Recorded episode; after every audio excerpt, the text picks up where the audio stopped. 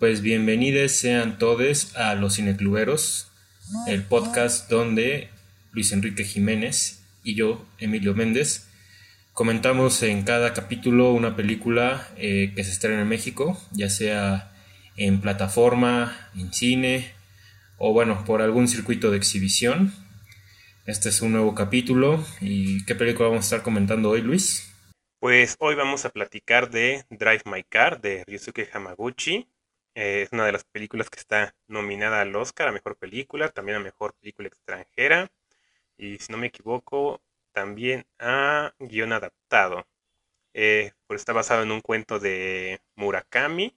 Se proyectó en el FICUNAM, fue una de las primeras funciones en este festival del UNAM la semana pasada y ahí es donde tuvimos oportunidad de verla antes de su estreno que es el 17 de marzo entonces te pregunto qué te pareció, Emilio. Pues sí, pues. De entrada me pareció una película excelente. Mm, ¿Cómo decirlo? Muy bien dialogada. Eh, la película, como bien mencionabas, está nominada en los Oscars a guion adaptado. En el Festival de Cine de Cannes gana mejor guion justamente. De hecho, bueno, ahorita vamos a ahondar más en eso, pero en el Festival de Cannes, de hecho, muchos la nombraron como la campeona sin corona. Que no fue tanto así porque pues sí ganó mejor guion. Que no fue el caso de Burning, que ahorita también hablaremos de Burning, pero o sea, dentro de muchas publicaciones la mencionan como la película favorita del Festival de Cannes de, la, edición del año pasado.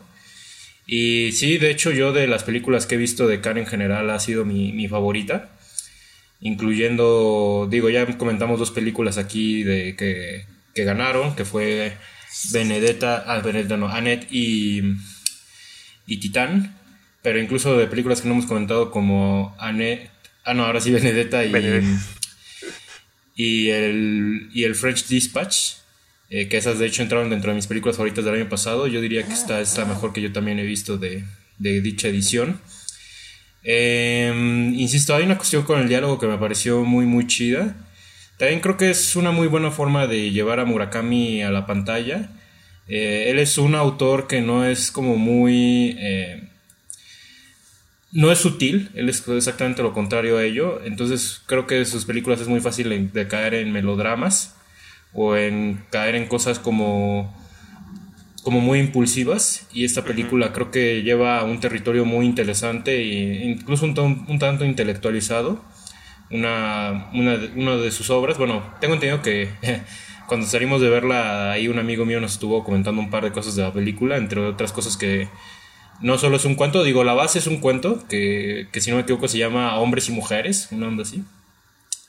Em, ahorita creo que podemos dar una sinopsis más adelante, pero eh, supuestamente lo que nos decía mi amigo es que también hay otras, otros textos de Murakami aquí. Y me parece, bueno, independientemente de cuántos textos haya, eh, es una muy interesante adaptación y ya entraremos en ella, pero de entrada, la verdad, me pareció una excelente película y sí, me parece que va a ser uno de los títulos más comentados del 2021. ¿Tú qué opinas, Luis? Pues creo que estoy en las mismas, eh, me encantó la película, está muy, pues sí, fascinado con todo lo que estaba sucediendo. Es una película muy larga y que no tiene como una narrativa...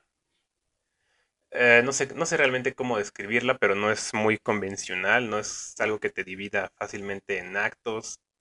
Entonces como que es algo que ves, ves y ves y ves y ves y ves, y no es que te esté llevando a, a un punto directamente, ¿no? Pero yo no estoy familiarizado para nada con el trabajo de Murakami, o sea, nunca he leído nada, absolutamente nada de él. Lo conozco justamente por adaptaciones en el cine, eh, Burning, que ya lo mencionaste, que es una película que también me, me parece excelente. Y no sé, no sé qué, qué le da a los directores estos cuentos que hacen cosas muy, muy especiales con ellos. Y bueno, ya con esto que mencionas de Khan, eh, eh, sí, uno de tus primeros comentarios fue de por qué ganó Titán y no Drive My Car. Y la verdad es que. De, WhatsApp, pero sí, sí dije eso. Ajá, bueno, sí, pero.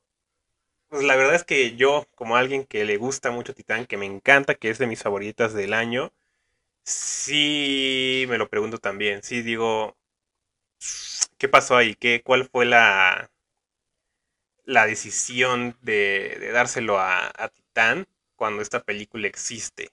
Ambas me encantan, pero creo que sí, eh, Drive My Car eh, me, me impactó un poquito más en, en muchos sentidos. Entonces creo que creo que por ahora puedo empezar por ahí. Me, me encanta y, y, no estoy seguro todavía en qué lugar está de mis favoritas del, del, año pasado, pero, pero anda por ahí, muy arriba. Pues ahora sí que retomando donde te quedaste, eh, yo mencionaba la vez pasada que pues apenas estamos en marzo y yo ya declaré que Licorice Pizza y The Card Counter van a entrar dentro de mi top del 2022, porque pues es cuando se están exhibiendo en México. Mis listas siempre van de acuerdo a la exhibición mexicana.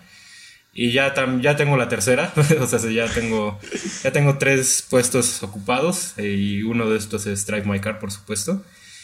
Y pues sí, la cuestión de Khan es interesante. Digo, eh, creo que ya lo hemos dicho aquí N veces, cuando comentamos los Arieles, cuando comentamos los Oscars, cuando comentamos la propia Titán, ¿no? Pero el cine pues no se hace de acuerdo a premios y pues para nada estos marcan la verdadera calidad de una película.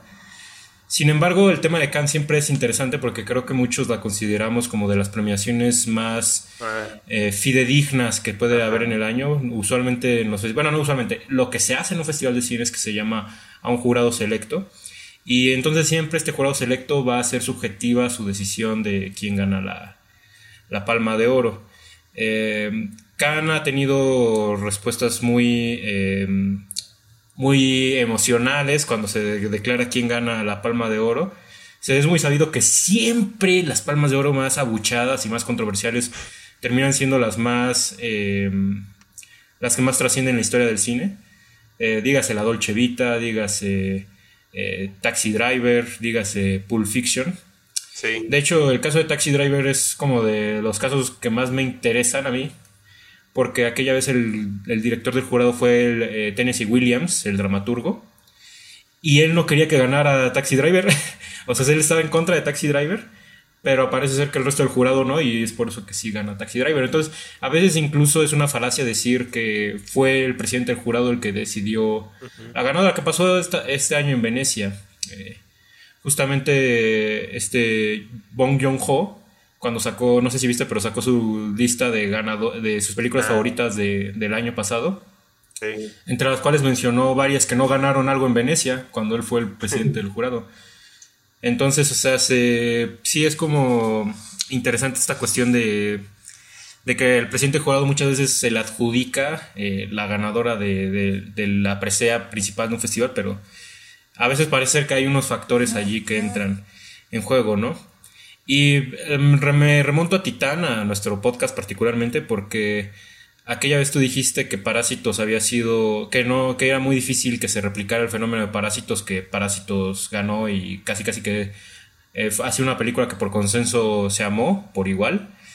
Y de hecho, fíjate que ese año es rarísimo porque no, no, no, no pasó antes ni volverá a pasar, yo creo. O sea, se piensa, pensemos en ganadoras de la Palma de Oro de la década pasada, El Árbol de la Vida, yo Daniel Blake, el Cuadrado, eh, Shoplifters, todas esas películas de hecho a mí me encantan. Pero nunca esas películas han tenido consenso de la crítica. De hecho, muchas luego hasta las reprueban en críticas y así. Entonces, sí fue. Eh, el caso de Parásitos no se va a repetir. Empecemos por allí. Segundo, creo que los jurados son falibles. Entonces, o sea, obviamente, no siempre la que gane la palma de oro necesariamente va a ser la película más importante del año. No sé, la verdad no, no sé, es muy extraño el, criterio de que tomó este jurado de, de más allá de nuestros pareceres. Pero sí los dos premios más importantes, que fue Dirección y La Palma de Oro, se lo dieron a películas como muy eh, transgresoras, que, que sí se, es muy sabido, no le iban a gustar a toda la audiencia. Entonces está medio extraño. Yo creo que si hubieran querido irse por verdaderamente consensos esta es la que hubiera sido la que ganó la palma de oro, ¿no? Entonces, de entrada creo que ese es el tema, el tema Khan, ¿no? Em, En cuanto a premiaciones, eh, pues bueno, ya se está cantado que esta película va a ganar el Oscar. Cuando una película extranjera la nominan a, mejor. Bueno, va a ganar el Oscar a película extranjera, pues. Sí, Cuando una película extranjera la nominan a mejor película, ahí sí ya no hay de otra. Ese fue el caso de Roma, el caso de Parásitos, el caso de Amor, o sea, sí. ah, que por cierto, también esa película está nominada a mejor dirección. Me estaba ah, acordando que estaba en cuatro categorías y ahorita revisé rápido y la, la, única que faltó mencionar fue dirección. Em, cuando una película llega a estas categorías es que ya va a ganar, ¿no? Entonces, pues sí, pues eso es en cuanto a cuestión de gustos y en cuanto a cuestión de, de premios, ¿no? No sé tú ahí cómo veas todo este fenómeno de Cano, de los Oscars o esto. Si tengas por ahí un pronóstico. Pues mira, si fuera por mí y si estas cosas de los premios fueran un tanto más justas, no fueran una cuestión pues de dinero y de influencias, o sea, mm, todo eso influye mucho, ¿no? Si fuera por mí, pues se llevaría ya hasta mejor película, sin el extranjero, ¿no?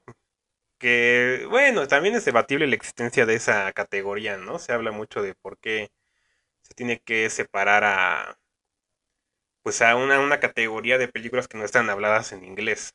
Pero bueno, eso es como para... Eso lo hablaremos a lo mejor en el capítulo de los Óscares, ¿no?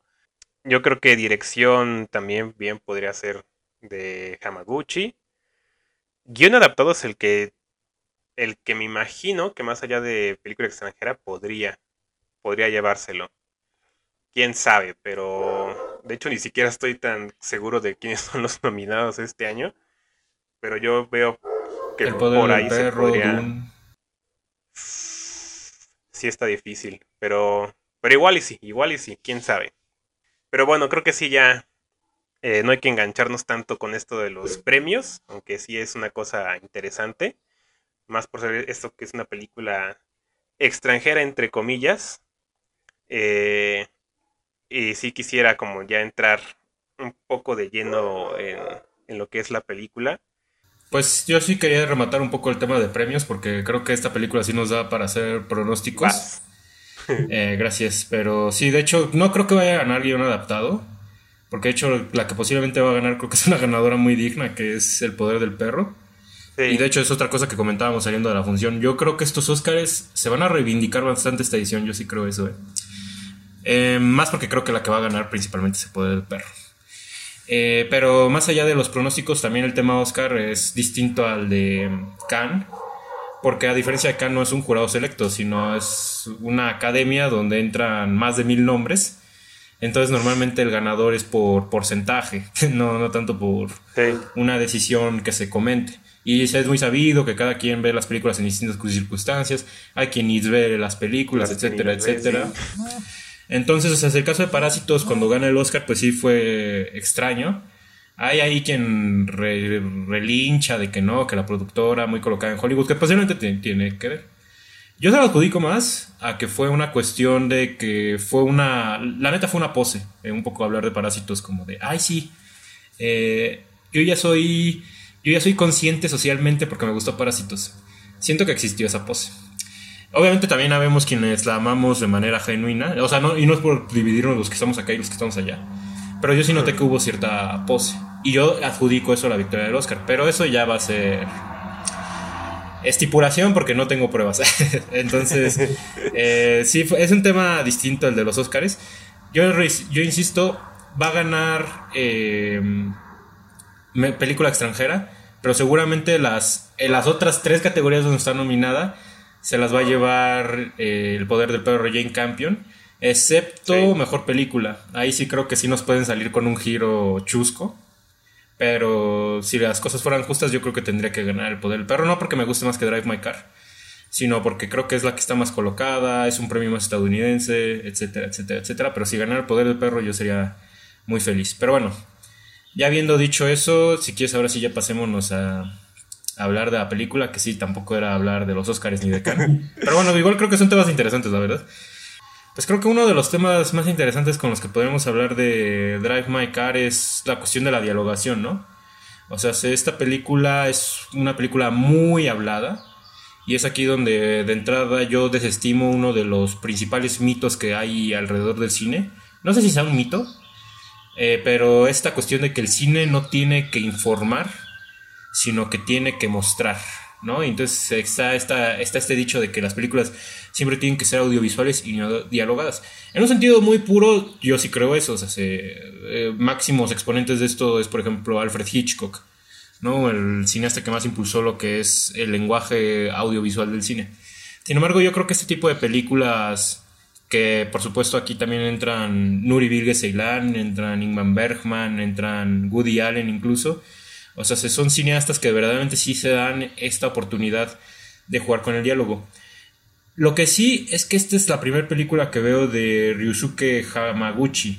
Eh, no tuve oportunidad de ver a Sako, ni tampoco La Rueda de la Fortuna, que de hecho dicen que por este cineasta está teniendo un boom, porque en 2021 estrena estas dos películas y dicen que las dos son sensacionales. Bueno, yo sé que Drag My Car sí lo es, pero la otra todavía no tengo chance de verla. Pero no sé si él sea así de dialogado normalmente o si fue Murakami el que le dio la oportunidad de, hacer este tipo de dialogación. Pero, o sea, se, de entrada, a mí me gusta que cuando una película está muy dialogada, aproveche el diálogo de esta manera. Y es que, primeramente, creo que tiene un juego muy místico. O sea, se, la película tiene esta premisa de un maestro de teatro. ahora sí que te va a sonar extraño cómo doy esta premisa, pero sí la voy a dar de manera para que la gente que nos esté viendo y, no la haya ido a ver, pues mm, ahora sí que aquí no hay spoilers, por lo menos en este fragmento. Pero digamos que la película parte de un actor de teatro que lo invitan a una beca a, hacer una, a realizar su, como una obra de teatro. Que de hecho ahí adaptan una obra de Chekhov, la de El, tío Vania. Em, igual este dato nos aportó el buen Ramón Marcos. Ahí por si nos anda escuchando, saludos. Eh, pero eh, entonces le dan la oportunidad de hacer esta obra. Em, y digamos que esta premisa parte como ya desde los 40 minutos de película. Y ahí me salté 40 minutos previos porque creo que lo que pasa antes es interesante descubrirlo. Y en estos primeros 40 minutos se establecen distintas rutinas con el diálogo a raíz de que este tipo es un actor. Por ejemplo, su esposa le cuenta historias después de tener sexo. Pero la película inicia con una de las historias. Y es casi como escuchar un canto griego o el canto de una sirena, o sea, es hipnótico. Es, es, muy sensual cómo nos meten de lleno a la película con puro diálogo. Y es un, aparte creo que es un plano secuencia de una mujer eh, como sentada en una cama. Entonces, o sea, se, eh, luego vemos que este tipo mete cintas a su carro y, y él responde a lo que dicen estas cintas. Eh, juegos con el diálogo que son muy, muy fascinantes. Y incluso yo me atrevería a decir que las escenas más fuertes de esta película están grabadas meramente con close-ups y planos medios, ¿no? O sea, similar a lo que yo decía con Madres Paralelas, aquí el lenguaje es lo más sencillo. No simple, sino sencillo, ¿no? Entonces, hay veces que se rompe eso. Ahorita voy a entrar en otra escena que a mí me gusta bastante, pero sí quería empezar por esta cuestión. El diálogo en esta película es único. O sea, único como los cineastas que ya mencioné. Y sí creo que va a ser un ejemplo muy interesante sobre cómo dialogar una escena. Pues mira, empezando con esta cuestión que dices de la exposición. sí es, es algo que se ha como malinterpretado con el tiempo, esta cuestión del mostrar, no decir. Eh, porque porque se ha hecho la exposición como un, un ser maligno, ¿no? En la, en la cinematografía que, no se debe usar, que se debe evitar a toda costa. Y pues realmente no es así, creo que no es así. Si hay películas que pecan de, exponer demasiadas cosas al, al decirlas demasiado. Eh, pero creo que eso es algo que no suele afectar cuando una película está bien escrita. Porque cuando está bien escrita tiene muchísimas otras cosas que mostrar. O sea, vas a encontrar exposición hasta en el padrino, ¿no? Hay, cosas que nunca se ven, solo se, se mencionan con palabras y, y, eso es suficiente para que tú lo entiendas. Entonces creo que sí es, sí es una cuestión más de, de entender que la exposición es una herramienta, no es un error por sí mismo, es cosa de saber utilizarlo, ¿no?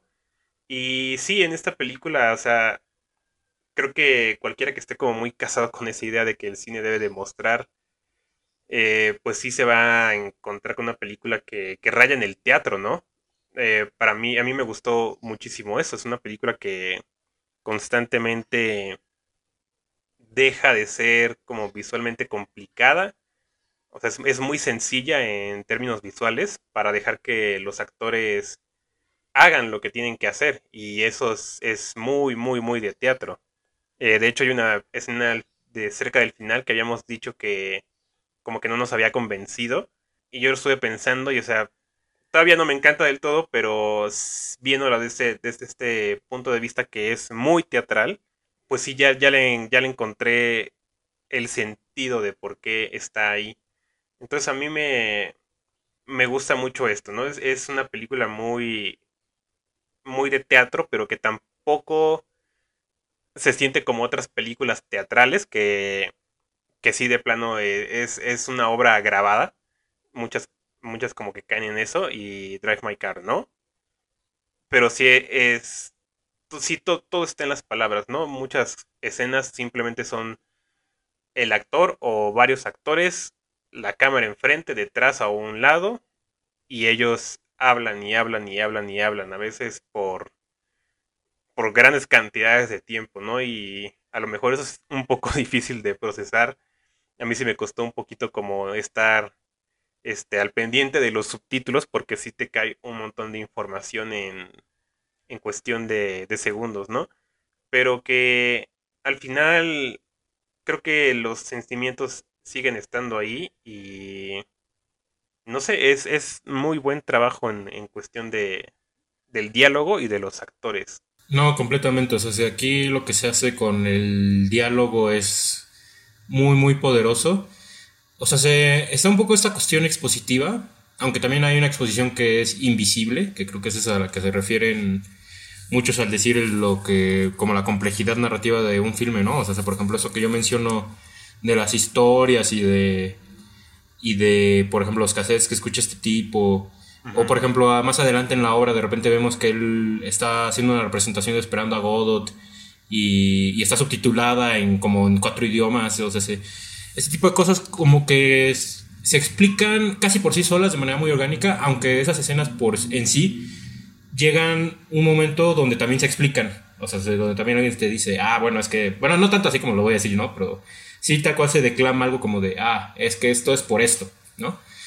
Que fíjate que tuve esa conversación, que de hecho tú, tú estabas allí con un chico cuando tuvimos una conversación sobre la exposición de Dune, que me decía, no, pero es que aunque te muestren cómo funciona el universo, de todos modos, al final luego te lo siguen explicando y yo como de, pues, ¿eso que tiene malo? O sea, de todos modos, me parece es un nivel de expresión mucho más interesante cuando primero te muestran algo y ya después alguien ya dice, no necesariamente te explica, pero sí dice como de, ah, bueno, eh, en este universo las cosas funcionan así, o sea, sí es así como de, pues a mí se me, sigue, o sea, sigue habiendo este juego de asociación de que el espectador pues tiene que retener información, que tiene que haber prestado atención a algo previo, cosas así, entonces yo reitero que ese nivel de exposición me parece eh, muy, muy interesante. Sin embargo, yo sí quiero ser insistente en esta postura porque yo sí he visto que hay quien casi casi que la agarra como Biblia, como de no, no, es que el cine tiene que ser visual. ¿No? Que eso de entrada es una falacia porque, pues sí, o sea, hay distintos, pues sí, o sea, casi cualquier película explica las cosas eh, pero también, o sea, también eh, ha, habido grandes cineastas como pues, el propio Hitchcock, que fue el que impulsó esta teoría de, del audiovisual. Él al final de Psicosis explica toda la película, ¿no? O sea, creo que nadie se escapa en sí de, esta cuestión de exponer. Pero de verdad yo sí veo gente que sí dice como de, no, es que exponer es malo. ¿No? Entonces, hace, yo sí diría, primeramente, que pues no hay que limitar al cine y segundo, también hay que ver qué se expone, ¿no? Porque hay cosas que sí se necesitan de repente informar, o sí hay cosas que de repente se necesitan eh, de repente darnos una pista para poder entrar de lleno. Entonces, o sea, sí, yo sí estoy muy peleado con... O sea, yo sí sé que hay gente que sí está muy casada con esta idea de lo audiovisual y que la exposición, e incluso hubo casi un boicot a Nolan el año de Tenet que decían, no, que güey se la pasa exponiendo, que no sé qué. Pero pues no se quejaban de eso en el Gran Truco ni en el origen, ¿no? Entonces, sí es así como de. De pues que de repente ya hay muchos puristas de eso, siento yo. bueno, eso un poco por el tema de la dialogación. Eh, en el tema como de... Mm, de lo, de lo poderoso que es el guion de esta película. O sea, aquí hacen algo muy interesante. Que sí, esta es la historia del maestro que hace su obra de teatro. Pero también em, se crea mucho el trasfondo de los personajes. Y también se hace algo muy similar a Borning, que aquí a lo mejor sería bueno ya empezar a ligar ambas películas. Eh, aunque Borning es una película coreana de Lee Chang-dong, pero es una adaptación de una novela de Murakami, que es Quemar Graneros. Eh, aunque bueno, Drive My Car pues meramente es una película japonesa, que está ambientando a un autor de su nacionalidad, ¿no? Pero ambas hacen cosas muy interesantes en las que tal vez podemos entrar más adelante, ¿no? Pero por ejemplo, esta película eh, te maneja un, un trío, ¿no? Un trío de personas, un trío romántico y me gusta mucho cómo lo manejan porque lo hacen un poco de una manera estilo Alexander Payne en Los Descendientes, de que de repente te plantean una infidelidad, pero no es tan fácil afrontar esa infidelidad. Primera porque de repente la condición física de los actores se pone en juego, bueno, de los personajes.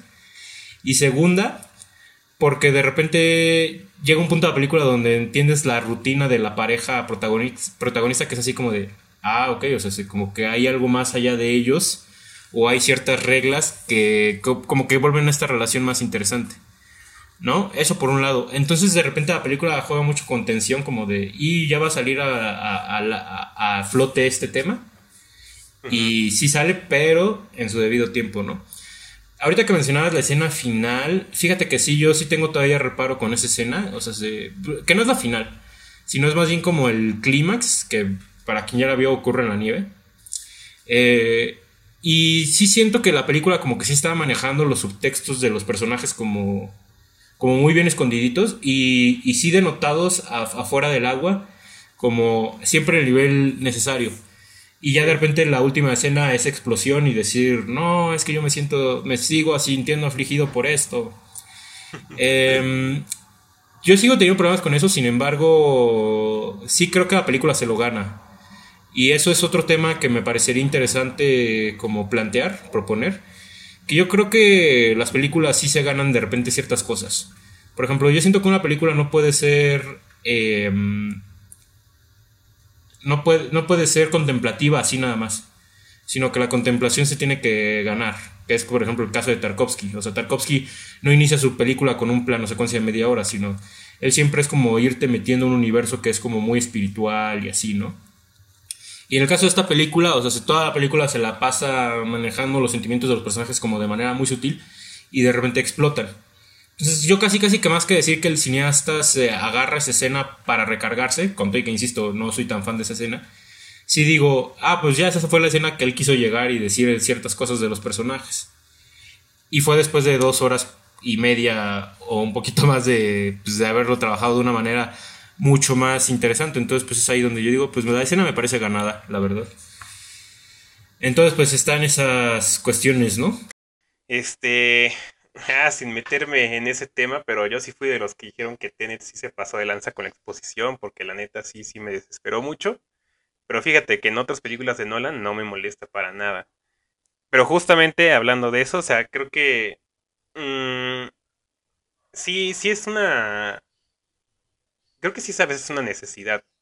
O sea, esta misma película bien sabe que no hay... De por sí dura tres horas.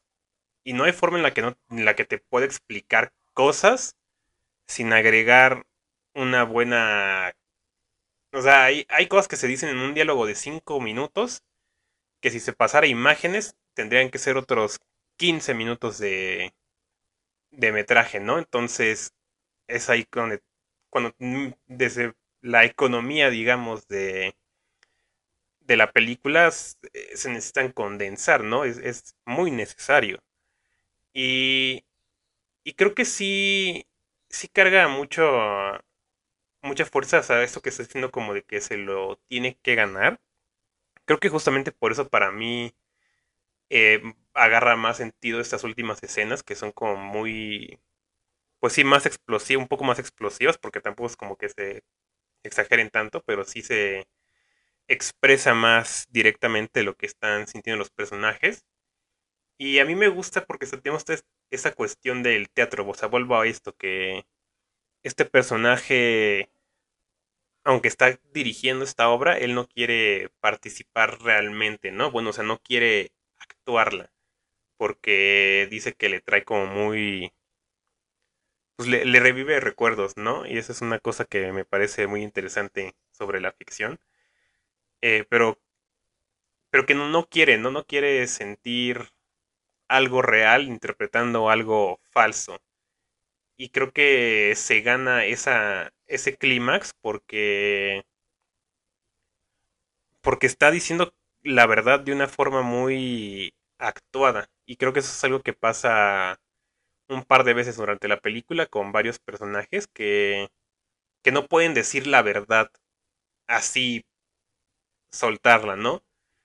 Creo que al final este personaje que a ver si me acuerdo de su nombre, creo que es Yusuke, ah, ajá, Yusuke o el señor Kafuku, Kafuku, así cierto, que me gusta que para decir todos sus sentimientos tiene que hacerlo como si estuviera actuando en una obra, porque no sé si recuerdas cómo era su pose y todo, o sea, era muy... Eh, yo, yo sí lo sentí como muy... En inglés se dice staged, pero no sé cómo se diría en español. Visteces. Sería, sí, es que tal cual es calentar los bisteces o elevar las expectativas. Ajá, no sé, ajá, como muy, como escrito, podemos decirlo, ¿no? Eh, lo sentí muy actuado, pero estaba diciendo la verdad en ese momento. Y de hecho creo que ese es uno de los temas que más me, me parecieron interesantes de la película. Como que esta cuestión de, pues de lo importante que es la ficción realmente para nosotros, ¿no? Creo que tanto para ser escapista como para aprender algo de, la vida es, es, se ha vuelto necesaria la ficción. Y, y eso, eso, siento que es lo que le ha pasado a los personajes en esta película, como que no, no saben expresarse hasta que no encuentran esa, esa forma actuada de decir las cosas, ¿no? O esa forma inventada, escrita de, de expresar lo que sienten. Eh, sí, no quisiera como meterme muy a fondo en qué, qué cosas son las que dicen, pero hay varias escenas, ¿no? En las que un personaje hace una confesión, hace una revelación, pero lo hace a través de, de una historia o de un acto o algo así. Entonces eso es, es como algo que no me había puesto a pensar, ¿no? Y que al final es cierto, o sea, eh, ¿qué es lo que hace un artista, no? Te expresa algo que siente, pero a través de algo que no es necesariamente verdad. Así que fíjate, creo que yo estoy cambiando un poco de opinión en cuanto a esa secuencia final. Bueno, eh, climática. Porque sí, creo que tiene para mí sentido ahora que... Mm, creo que la película maneja a estos personajes como si fueran teteras. O sea, como que de repente, y, con esto de los steaks, ¿no? Que justamente digo bisteces porque tú pones un bistec, un bistec en el horno y suena... que es lo que pasa como cuando tú ves algo emocionante, ¿no? Como que dices... Pero bueno, el, el punto es de que sí tiene como sentido manejarlos como teteras, como que todo este tiempo son personajes como muy sobrios, como muy distanciados, así y de repente, pues creo que nos pasa a todos, ¿no? De repente llegamos a un punto de quiebre y ya desconocimos, no, ¿sabes qué? Es que sí estoy imputado contigo. O no, ¿sabes qué? Es que sí extraño a tal persona y ya te pones a llorar, ¿no? Entonces, hace, sí, ya tiene más sentido para mí esa, esa secuencia climática, sobre todo porque no hemos mencionado a la a un personaje que es a quien le da, quien le da el nombre a la película, que es una chofer que se llama Misaki. Y es que mm, eh, cuando a este tipo le ofrecen hacer la obra de teatro, bueno, cuando él gana la beca, o, ajá, y empieza a organizarla, al lugar al que llega le ponen la condición de que él no puede conducir, porque hubo un actor dentro de esa convocatoria que tuvo un accidente. Entonces le imponen a una chofer. Y me gusta mucho de entrada cómo trabajan eh, la relación entre ellos dos, pero sobre todo al personaje de Misaki, porque es como una chica joven, eh, como muy misteriosa. Digo, varios personajes en esta película son misteriosos, pero a su manera, ¿no? Y esta chica es como. como muy talachera, o sea, se sigue órdenes así. y justamente ver eh, la progresión de este personaje a lo largo de la película es lo que me hace que esa secuencia climática también me tenga más sentido. Em, eso por un, por un lado, ¿no? Y pues sí, o sea, pues, eh, eh, está este personaje que también me, gusta mucho, de la, de la chofer, que quería sacar a, a colación, ¿no? Em, Sí, entonces pues quería sacar nomás a colación este personaje, ¿no? Y sobre esto de cómo cada personaje es muy misterioso, eso es otra cosa que me fascinó mucho de la película y que ya aquí se puede ir enlazando con la literatura de, de Murakami, ¿no? Digo, yo, yo, yo particularmente he leído su novela más popular, que es eh, Tokyo Blues, que justamente eso, e, esa, esa novela es la que mejor ejemplifica su popularidad entre el público porque vemos personas que leemos esa novela y decimos, ah, no manches, qué bonita está, cómo habla de la tanatología y así. Y hay gente que no la soporta, dice que es pura miel y que, y que no, los personajes terribles y que puro sexo y no sé qué. Y sí, es que esa novela sí está mucho en el borde de, de ser hojuelas o de ser esta como novela como muy profunda. Y siento que eso es lo que más se le ha juzgado a Murakami y que por eso hay quien se burla tanto de él. Pero algo que es muy bonito de los personajes de Murakami es que normalmente tienen como pasados muy atormentados. Y esos pasados atormentados hacen que como que ellos se distancien como de, sus personas cercanas. Entonces, normalmente los personajes de Murakami son personas que perdieron algo y, encuentran eso que les falta en otro personaje. Y entonces, por ejemplo, eh, eso para bien y para mal, porque también los antagónicos de, de, de, lo que he visto, por ejemplo, en Burning, en Kylie Blues, bueno, en Kylie Blues no hay exactamente un, antagonista, pero bueno, eh, o en esta película de Drive My Car, que incluso aquí también habría, sería debatible si hay un antagónico, pero según yo sí hay, que sería el personaje de Koji, que es el actor joven que entra ahí como... Que, que es, que es como groupie de este vato, porque se la pasa siguiéndolo en la película. Eh, y es que ellos son también muy misteriosos, entonces de repente conforme avanzan las tramas es así como de, ¿tú por qué eres así? ¿Qué es lo que pasa con Burning, el Gatsby de, esa película, ¿no?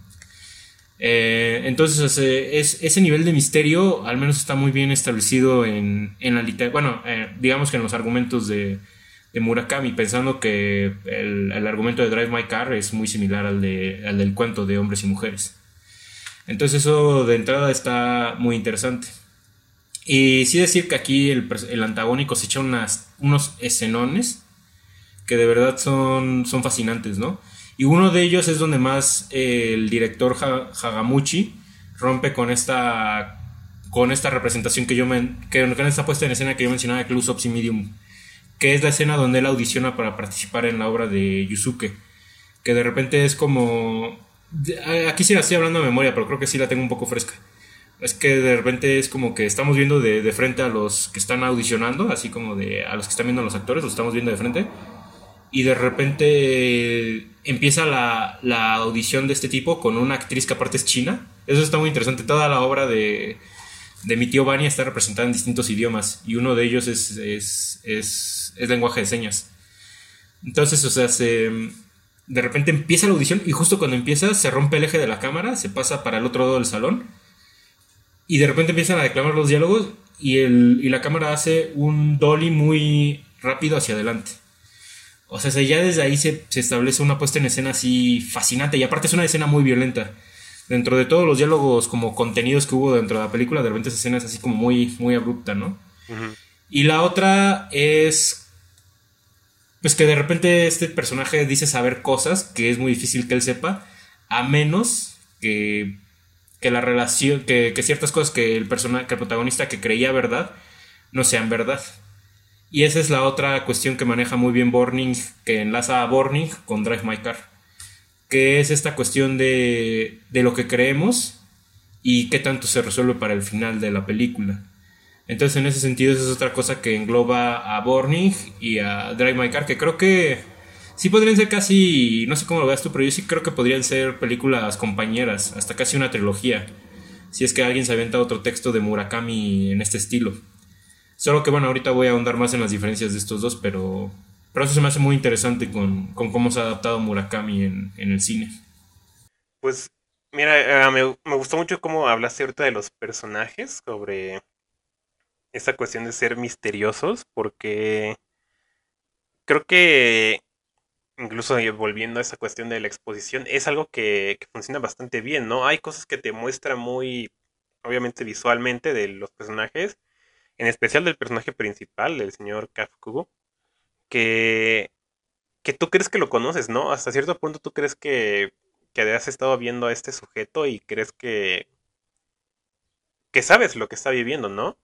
Pero llega un punto en el que también él hace una revelación que cambia, pues no tanto el sentido, pero sí cambia el sentimiento de cierta escena al inicio, que es la que, digamos, marca el comienzo de la trama principal. Eh, y sí, creo que un personaje que también no hemos mencionado es de hecho el coche.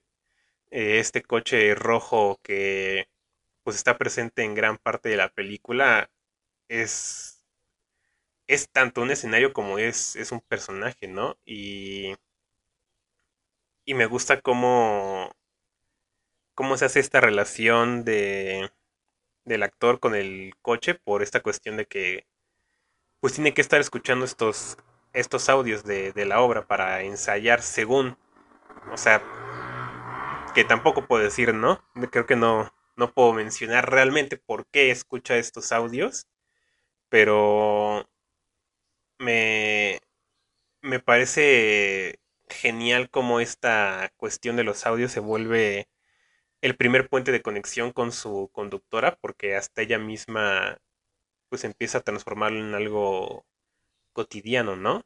Y ahí es cuando se empieza como a abrir esa relación entre preguntarse entre ellos qué pues qué, qué pasa, ¿no? ¿Por qué él escucha esto? ¿Por qué ella no dice nada? ¿Por qué es por qué es tan eh, ¿cómo lo dijiste tú? como servil y y sí, creo que esa relación que está pues sí al centro de la película es es muy es muy es muy fuerte, pero a la vez es como muy e, es hasta corta, no sé cómo decirlo, pero no es que ni siquiera tengan tantos momentos juntos, pero los que tienen son son muy muy profundos, de una forma que, que pues no siempre se se ve, ¿no? Y, y me gusta cómo la va, la va desarrollando, que es como eso, es pasito a pasito, se van revelando cosas, se van revelando, revelando,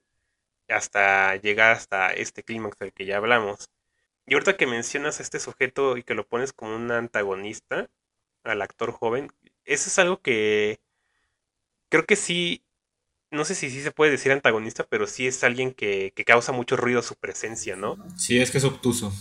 Ajá, como que de- a un inicio lo ves y es como de que, ah, sí, es, es este güey.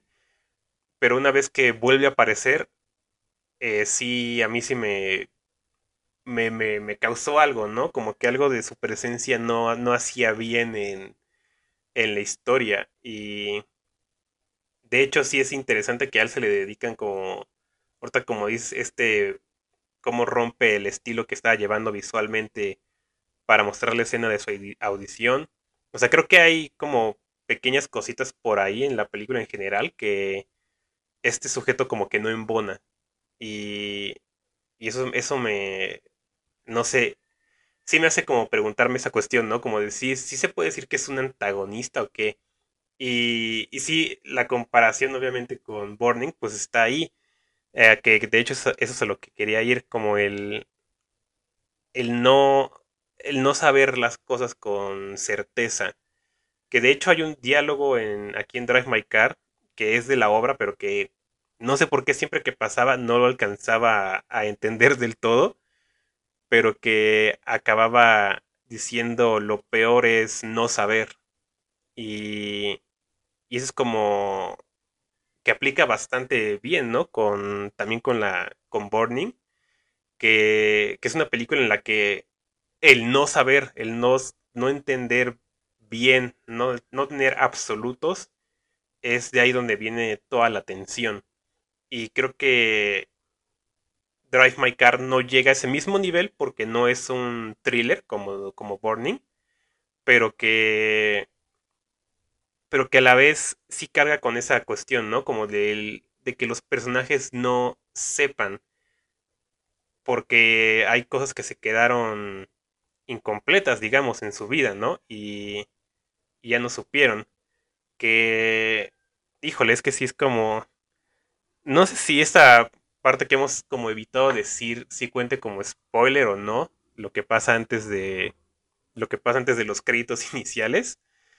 Eh, pero justo ahí, ¿no? Es, es un momento en el que estos personajes se quedan por tener una discusión y esa discusión queda pues interrumpida, ¿no? Y de ahí viene esta, esta cuestión de no, de, no saber.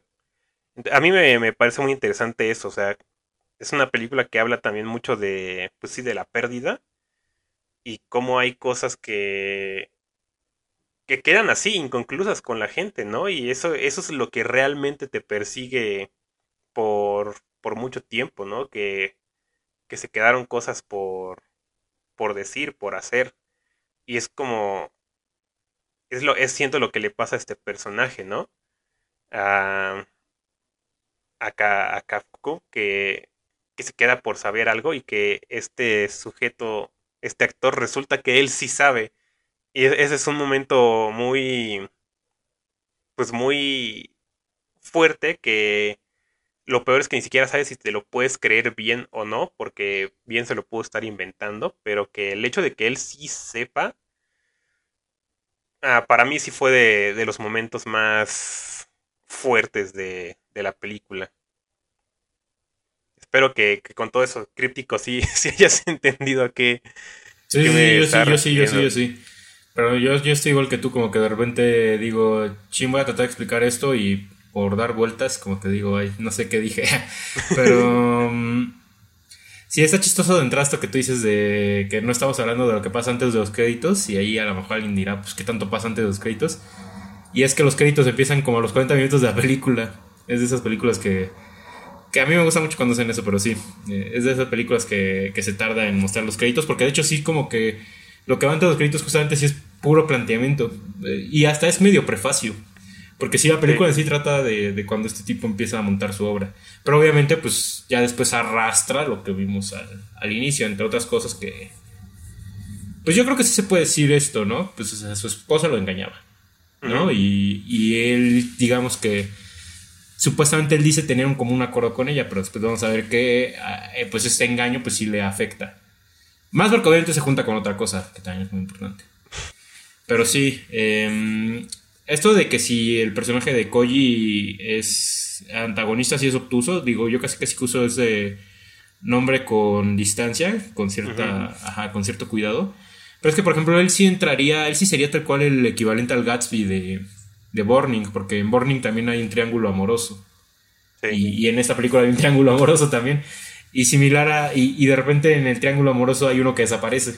Entonces, o sea, está, están esas similitudes. Que, lo mismo pasa en Tokyo Blues: hay un triángulo amoroso y de repente uno desaparece. Entonces, sí, sí, eso casi siempre es el. Eso es una figura de Murakami, el triángulo amoroso que se deshace y no se deshace por las buenas. Entonces, sí. Sí está esa similitud. Pero aparte, ajá, o sea, el personaje de Kafuku no tiene en sí como una meta y este tipo no, es, no le impide la meta, entonces no sería un antagónico en un sentido formal. Pero sí es en un sentido como que de, de que es el personaje con el que choca. Y aparte, pues sí, de repente sí hay cosas que dices, este tipo que va a ser. ¿No? Más, que, más porque hay, hay una escena muy chistosa que, que, ocurrió donde la vimos, que fue en la sala Miguel Covarrubias, que no sé si sí vaya a pasar en otras salas de cine, pero ah, hay una situación donde ahí le toman una foto y se cabrea. Y en la sala donde la vimos, a mí me pasó y creo que le pasó a otros, de que de repente escuchábamos el, el, el, obturador de la cámara y yo sí dije, ay, no manches que alguien tomando fotos. Porque aparte sí nos pasó la cara de que, de que alguien entró y mostrando su flash contra la pantalla y así. Entonces cuando escuché el, obturador dije, ay, ahora andan tomando fotos. Y no, era la película que sí son el obturador. Y este güey se cabrea, ¿no? Y ya cuando ves que se cabrea, pues sí dices como de, ay, ok, pues así este tipo que trae. Entonces, eh, sí, está, sí está muy interesante esa cuestión de, del misterio y sobre. y sobre aquello que tenemos certeza y no tenemos certeza, ¿no? Eh, sobre todo con cuestiones como que son más de nuestro círculo personal, como de, o sea, yo sé todo sobre, sobre mis hermanos, sobre mi mamá, sobre mi novia, yo sé todo de ellos, o, creo saberlo, y, eso es como casi un planteamiento que, está en estas dos películas y también un poco en, en Tokyo Blues. Digo, seguramente mi amigo Ramón lo sabría decir mejor, pero sí creo que es una cuestión muy interesante. Y sí, nada más decir como que eh, una gran diferencia que hay con Borning y con Drive My Car, que creo que son dos películas que van a ser como muy hasta contrastadas. Como nosotros tuvimos una plática saliendo de la sala como de cuál es mejor, Burning o Drive My Car. Eh, que yo sí siento que de repente hay veces que diría que una y hay veces que diría que otra. Depende de cómo me agarres. Pero creo que Burning es una película que entra más en, en un thriller en un thriller como estilo Antonioni o estilo Polanski, que eran directores que te dejaban mucho en esta incertidumbre, como que tú no sabías algo, pero eso te hacía sentir mal. Y aquí es más un melodrama o pieza, dependiendo. Bueno, yo creo que sí es declarado que es un melodrama. Pero eh, habrá, dependerá de quién le preguntes, pero yo sí creo que es un melodrama. Esta es una película más cargada en el melodrama, pero aquí el no saber lo que te causa más es como esta melancolía, ¿no? Es como más esta situación como de chin. Entonces parece que este tipo no, no creía saber lo que sabía, ¿no? Y aparte, o sea, también está el hecho de que de repente personajes que son de bajo perfil, como la chica, como esta Misaki, pues de repente resulta que tienen también un pasado interesantón, ¿no?